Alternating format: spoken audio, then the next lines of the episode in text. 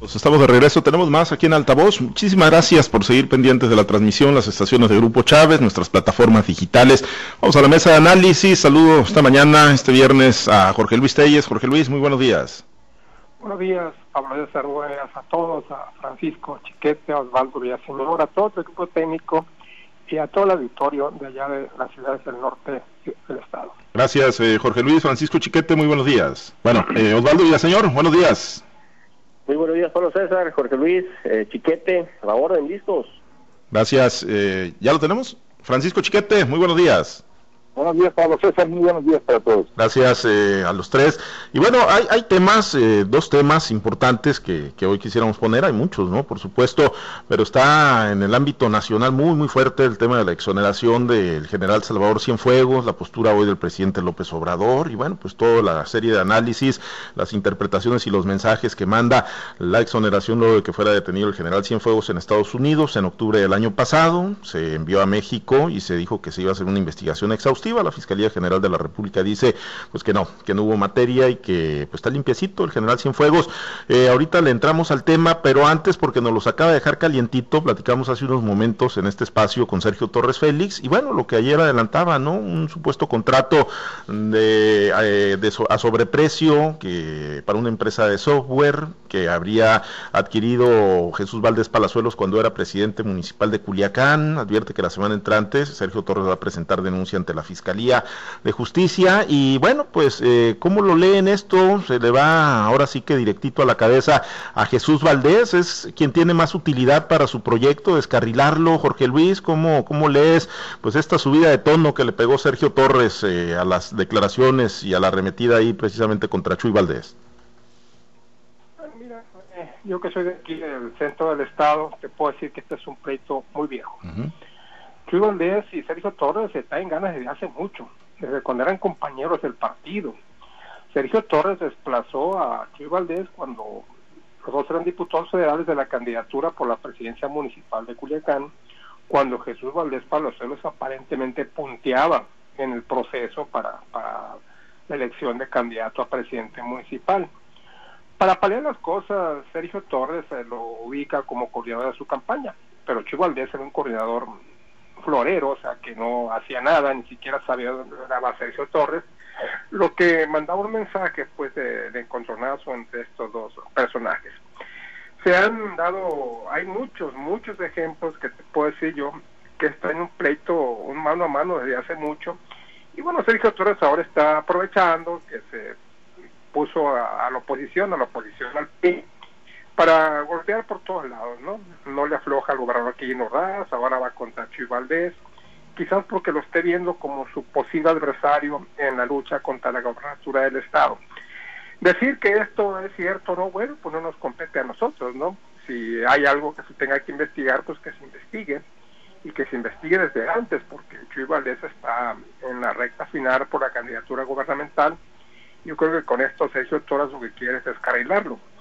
Sergio está en su papel, papel de opositor, está haciendo la función que le corresponde, pero pues hay cosas que, que no se valen, ¿no? Porque no se puede cambiar tan rápido de, de, de un mes para el otro.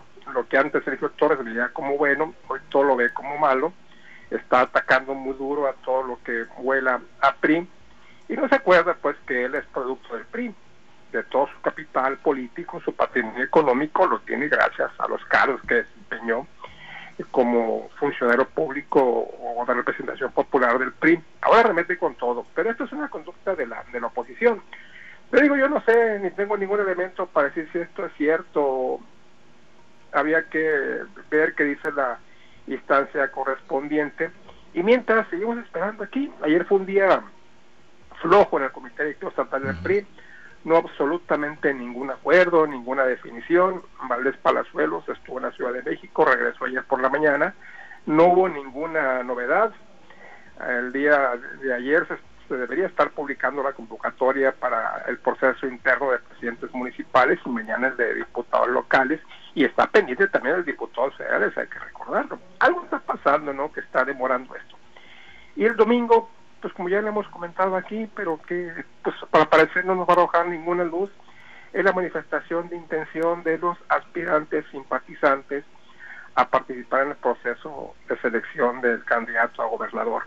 Y te digo, no nos va a dejar ninguna luz porque al parecer no vas a tener ninguna ningún elemento o a lo mejor por ahí no hay ningún registro o si lo hay lo van a tener muy bien guardado y al final cuando llegue el registro si ese candidato es el bueno pues va a decir aquí tengo mi registro mi manifestación de intención aquí la tengo por escrito.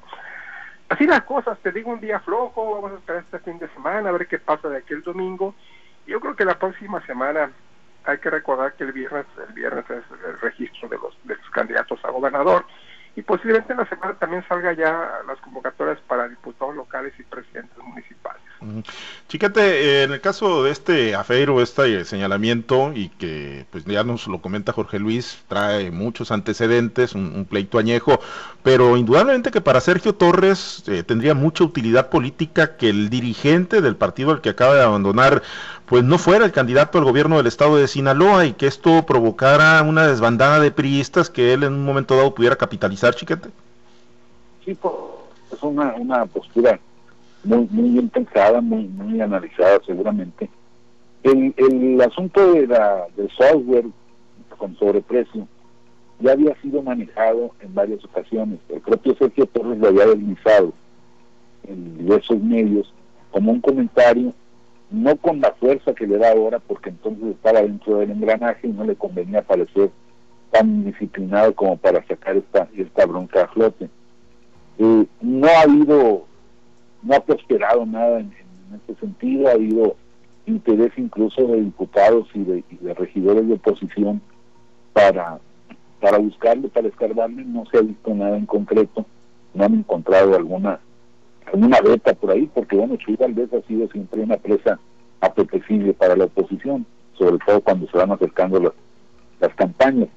Pero no, no, ha, no ha fructificado, momento habrá que ver si tiene elementos Sergio Torres que, que se los guardó para una situación como esta. Y por lo demás, en efecto, es eh, una estrategia política de un opositor, y pero además es una pasión que se traen desde hace mucho tiempo, tanto Sergio como Chuy.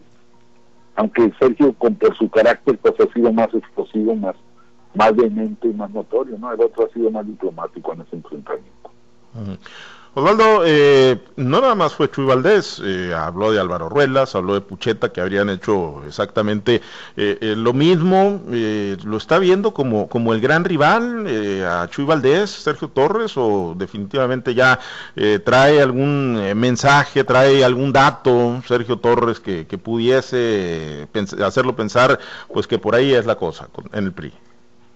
No, fíjate que, que yo creo que Sergio está eh, visualizando algo mucho más grande que la posibilidad de que Jesús Valdés sea el candidato a la gubernatura.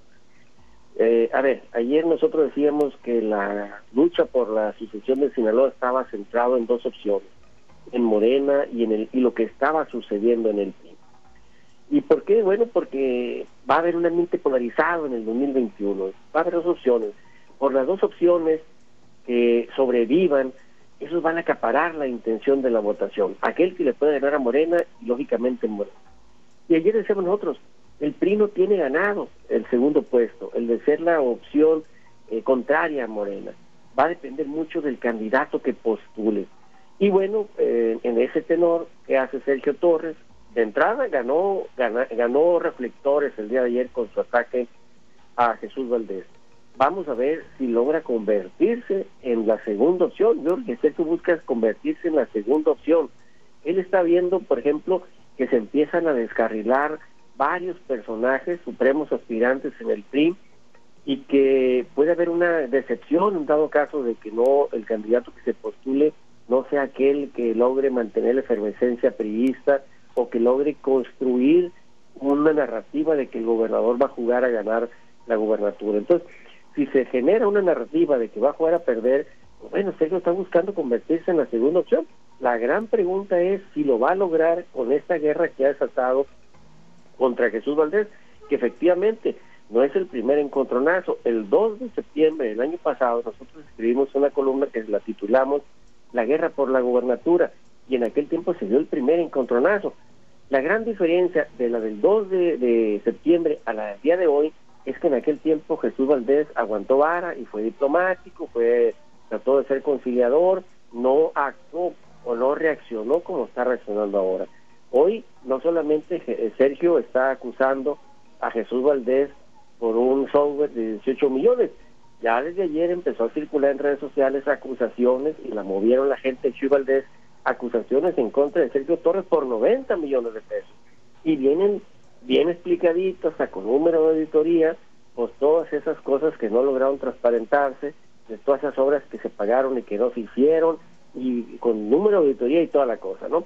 Y luego empezaron a mover una, una, un video de una entrevista, ustedes recordarán que en su tiempo le hizo Adela Micha a Sergio Torres, donde le pregunta si es sobrino del JT, de Javier Torres, y él lógicamente contesta que no, que se apellidan igual, pero que no son ni parientes, pero viene editada, solamente le dejan la pregunta. Entonces, ya empezó la guerra también de los chuyos, como le llamo, como le decimos, a la gente que sigue a Chuy Valdés eh, en contra de Sergio Torres.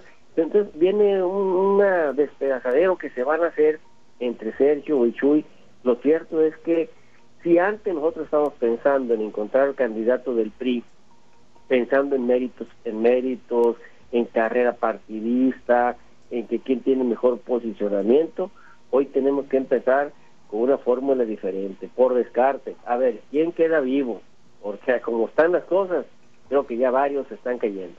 Pues sí, sí, indudablemente, ¿no? Ahí fue un, eh, pues una bomba fuerte la que soltó eh, Sergio Torres el día de ayer desde Culiacán. Bueno, eh, vamos a esperar, ¿no? No ha habido todavía respuesta, salvo que ustedes tengan registro de algo, compañeros, no ha habido respuesta formal todavía de, de Chuy Valdés, más allá de esto que ya se empezó a deslizar, ¿no? Como lo comenta Osvaldo, pero una respuesta puntual, formal, de viva voz de parte de Chuy Valdés Palazuelos, no la ha habido los señalamientos de Sergio Torres Félix. El otro tema, bueno, tiene que ver ahí con la exoneración del general Salvador Cienfuegos. En octubre del año pasado fue detenido en Los Ángeles eh, por acusaciones por parte de la DEA y del Departamento de Estado de presuntos actos de lavado de dinero, de proteger cárteles de la droga aquí en nuestro país. Se le trasladó a Brooklyn en noviembre después de una presión fuerte del gobierno mexicano. Se le libera, se envía a México y aquí se dice que va a haber una eh, investigación muy exhaustiva por parte de la Fiscalía General de la República. Fiscalía que ayer dijo limpiecito el general Cienfuegos, nada que señalarle, nada que acusarle, nada por qué fincarle responsabilidades.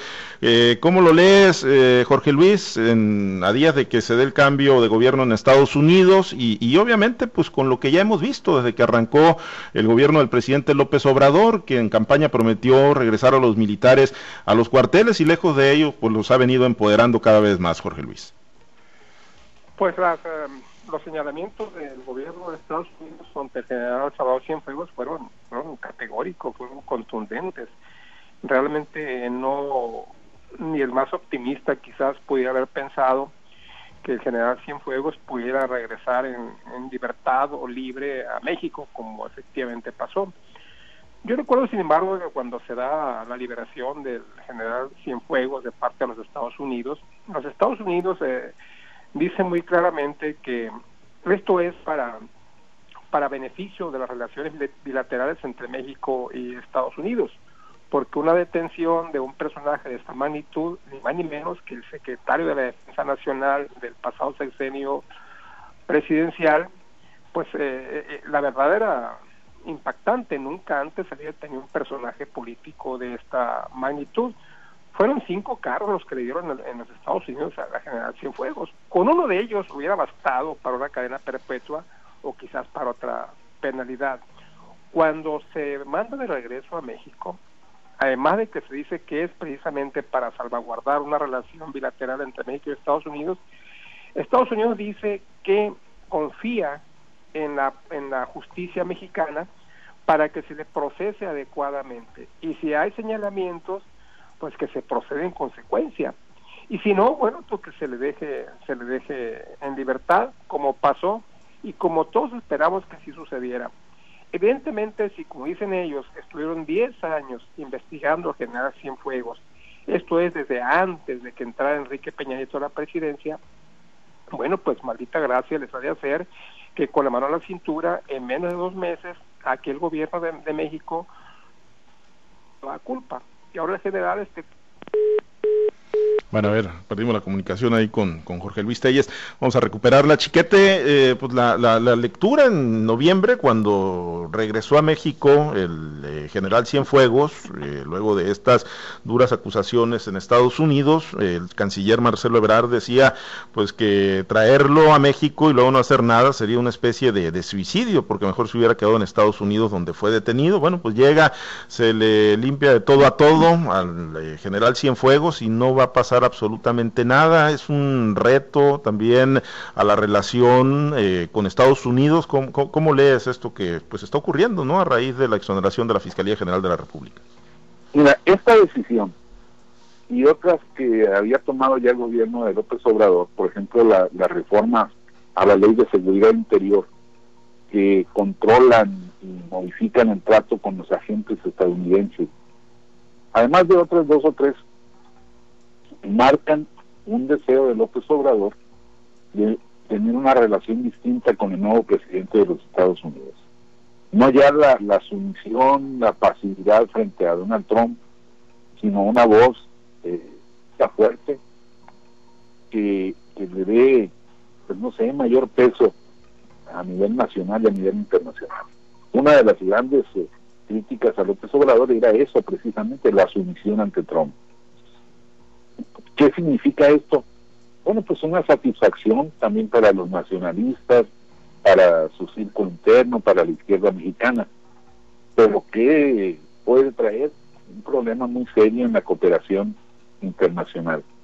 Yo personalmente, por más que he buscado y he leído lo que ha sido público del, del caso del expediente del general Sin Juegos, no he encontrado, aunque no soy especialista en eso por supuesto, pero no he encontrado elementos sólidos los personajes con los que supuestamente se amafió y se, asoció, pues no son personajes de nivel para el nivel que sí tenía sin juegos en esos, en esos momentos. Pruebas son pues una llamada telefónica en la que no identificaban y otra telefónica en la que no identificaban, pero que luego por una casualidad se dijo, pues los fulanos le dicen así al general sin juegos. Entonces, no hay realmente una solidez jurídica. Yo creo que Estados Unidos tampoco le habría regresado, y menos en tiempos de Trump, si hubieran tenido un caso sólido. Creo que también fue una salida muy, muy importante para ellos. Consiguieron el efecto electoral, aunque no les, no les rindió nada. Pero yo creo que eh, es algo que les combina a las dos partes.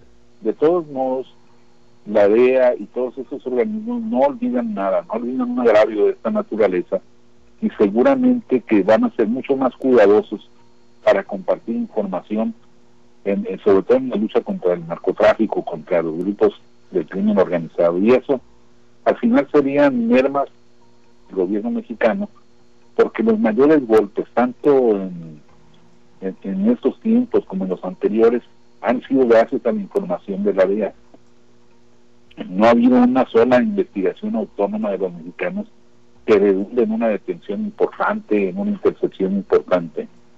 Entonces, pues sí, como que se pusieron una venda en los ojos para esta lucha y, seguramente habrá algunos tropiezos, va, va a haber incomodidades. Ya hay, de hecho, insatisfacción en los Estados Unidos por los límites que les están poniendo a los agentes en las nuevas disposiciones legales de México. Entonces, vamos a, vivir tiempos duros, no de enfrentamientos personales porque Biden no es Trump, pero sí de acciones que o se van a, radicalizar o se van a suspender. Yo creo que lo que antes llegaba con mucha con mayor facilidad en información sensible, ahora ya como país. Eh, porque tú siempre lo dices, Osvaldo, en política no hay casualidades y ayer a la exoneración de la Fiscalía General sobre el general Cienfuegos, pues también salió, yo igual casualidad o no, pero salió el embajador Christopher Landau a cuestionar mucho el trabajo que ha venido haciendo México en el tráfico de armas y si bien las armas vienen de Estados Unidos, eh, advertía que ha habido eh, pues invitaciones a colaborar, incluso a extraditar a gente detenida en Estados Unidos para que se le procese aquí en México, que son requeridos aquí en México y que pues ha habido silencio, que no ha habido pues ese afán del gobierno mexicano de, estrechar lazos y de fortalecer esa colaboración, Osvaldo. Pues mira, mira Pablo yo creo que eh, a partir de la creación precisamente del embajador, yo me voy precisamente al, al, al, resultado, al resultado de todo esto. Y el resultado es, ahora sí que un par de exhibiciones al gobierno de López Obrador. ¿Y por qué tengo un par de exhibiciones? Cuando lo detuvieron al general Cienfuegos, eh, aquí en México, eh, los morenistas y el presidente y todos ellos intentaron hacerlo ver como una acción decidida de combate a la corrupción, de limpiar eh, la casa y limpiar las escaleras de arriba hacia abajo, que no hay intocables, eh, de que ni el ejército se salva, que el presidente va por el control de todo y total. Y lo quisieron hacer ver como un, logro del gobierno de López Obrador, incluso el propio presidente echó tierra al general Cienfuegos. Y luego después eh, nosotros lo comentamos, a ver, no fue una acción de López Obrador, fue un trancazo bien dado de parte del gobierno de Estados Unidos por la falta de colaboración que ha habido en un tema que a los norteamericanos les preocupa, como es el narcotráfico. Y aquí en México al narco no lo han tocado en este gobierno ni con el pétalo de una rosa. Los han dejado ser, están alineados, el presidente vino y, y va, y saludo a la esposa del capo, él reconoció de que había eh, eh, dejado en libertad o había ordenado la liberación de Vito Guzmán. Entonces, decíamos, fue un trancazo bien dado a las instituciones. El ejército, el general sin juego, no es cualquier personaje, decíamos, es, es un capitán de la élite militar. Entonces, pues bueno, es un trancazo. Y luego, cuando lo traen, intentan hacerlo ver como que un acto de Estado, de fortaleza, que se pusieron eh, al tiro contra los gringos y que aquí lo vamos a juzgar porque compete a las autoridades mexicanas combatir el narcotráfico y la corrupción y, hasta se avientan la puntada, ¿no? Si el, el, secretario de Relaciones Exteriores, ¿no? Eh, Marcelo Ebrard, si no hacer nada será un suicidio, dijo. Bueno, pues yo creo que ya se suicidaron porque no hicieron nada, agarran, los, los, que lo investigan, lo exoneran y ahora, eh, ¿qué dice López Obrador? bueno, ¿por qué esta investigación sin pruebas? Dice, ah, carajo, pues lo mismo se podría decir de todas las investigaciones y acusaciones que a diario el presidente lanza en sus mañaneras en contra de múltiples personajes, que nomás los acusa mediáticamente, pero no procede. Y los que han procedido, ninguno está en las cárceles, este es el caso de los Ollas. E entonces habría que preguntarse por qué ese gobierno sigue investigando sin pruebas. Entonces, ¿qué hace el presidente? Exhibirse, exhibirse y exhibirse con sus propias declaraciones, con su propia narrativa y en los hechos pues termina pegándose un balazo en el pie. Eh, un minuto, Jorge Luis, para una ronda final. Es un caso este, este de la exoneración de el general Cienfuegos, que, que le va a costar en lo público, en lo mediático, eh, ante la ciudadanía, al presidente, como le costó en su momento la, la liberación de Ovidio Guzmán en octubre del 2019 aquí en Sinaloa. Yo creo que sí, ¿no? Yo creo que sí le va, le va a pegar en su credibilidad a, al presidente López Obrador porque en, el argumento que dio en, en, octubre del año pasado para la, para dejar suelto al hijo de, de, Joaquín Guzmán pues eh, si bien tuvo algo de razón al decir que con esto se evitó una masacre en la, aquí en la ciudad en la ciudad de Culiacán pues por ese lado pudo haber tenido razón ¿no? quizás eh, la solamente los que vimos aquí nos dimos cuenta de lo que estaba pasando aquella tarde. Y era verdad un clima de guerra lo que se veía aquí en, aquí en Culiacán por todos lados con, con incendios, con explosiones, con carros quemados, entonces pues todo lo que queríamos era que esto se acabara de un momento a otro, pero eso no, no, no mucha gente estuvo de acuerdo con esa decisión de, del presidente. Y lo que se dice es que pues él entregó prácticamente la plaza a Ovidio Guzmán. Por otro lado, mira, hay varios aspectos que están enturbiando la relación de, del presidente López Obrador con el presidente electo Biden. Pues el número uno fue su felicitación, ¿no? Que la postergó, estiró la liga hasta el final, una vez que fue declarado presidente electo. Por otro, su débil pronunciamiento en torno al, en torno al, asalto al Capitolio y ahora con esta liberación eh, no me faltó que fuera a pedir perdón al, al general Cienfuegos, ¿no? Después de que lo librara de todos los cargos faltó ya decirle, señor, perdone, dispense, no lo debemos a molestar, siga con su vida normalmente. Evidentemente todo esto va a causar algún efecto en su relación a punto de empezar con Biden. Ojalá y sí, ojalá y sí sea distinta, no, no sea tan sumiso como lo fue con Trump, Pero bueno, también hay que cuidar el, respeto, la institucionalidad y sobre todo el desarrollo de México y la relación entre los pueblos de los dos países, más allá de lo que digan las autoridades, el gobierno de Estados Unidos y el gobierno de México. Chiquete, y para un comentario final, domésticamente el presidente, ¿para qué, para qué quiere un ejército muy fuerte aquí en nuestro país? Eh, contratos, presupuesto y ahora, bueno, pues exoneración del general Cienfuegos. Pues es una, una expresión de lo que él mismo pidió, obediencia a ciegas. Nadie como el ejército puede garantizar que va a obedecer a ciegas cualquier mandato que le haga su, su comandante en jefe. Entonces yo creo que a partir de ahí ya podemos ver cuál va a ser la relación con, con, los opositores. Pues que tengo, tengo el ejército, tengo la Guardia Nacional, tengo manera de, controlar a todo el país. Ustedes no cuentan, ni los veo ni los oigo, como dijo Salinas. Yo creo que es, es básicamente eso, aunque se tenga que sus palabras de, de volver el ejército a los cuarteles y la vida nacional de los civiles y todo eso. Pero pues vamos a ver cuánto le cuesta a su, a su gobierno, no en términos económicos, sino en términos de imagen y de, aceptación de la gente. Bien, un comentario final, Osvaldo, rápidamente, de 30 segundos. Bueno, pues yo creo que, eh, insisto, hay una exhibida muy grande que se está dando el gobierno federal, el gobierno de Andrés Manuel López Obrador en su relación con el narcotráfico, en su relación con el ejército. Tú lo dijiste, Pablo César, ¿para qué quieres un ejército al que le estás concentrando todo el poder del Estado? Y el ejército es lo primero que está con las botas sucias, como se dice coloquialmente. Yo creo que reacciones hay que esperarlas, no terminan ahí. Muy bien. Gracias, Osvaldo. Excelente día. Habrá que se Saludos, Jorge Luis. Saludos, Chiquete. Jorge Luis, muy buen día. Gracias, buenos días a todos. Gracias, Chiquete. Excelente día. Buenos días, un saludo para todos. Muchas gracias a los compañeros operadores en las diferentes plazas de Grupo Chávez, muchas gracias al auditorio, por supuesto, manténgase en la sintonía, quédese conectado con nosotros a través de las diferentes plataformas digitales, busque la mesa de análisis más adelante si le perdió algo al hilo ahí de lo que estábamos checando y analizando. En unos momentitos más en nuestro podcast, en nuestro canal de Spotify, ahí la va a encontrar la mesa de análisis, también en la fanpage Noticiero Altavoz. Soy Pablo César Espinosa, le deseo a usted que tenga un excelente y muy productivo día. Usted ya ha sido informado. Altavoz. Una producción del grupo Chávez Radio. Manténgase atento a su app de Altavoz.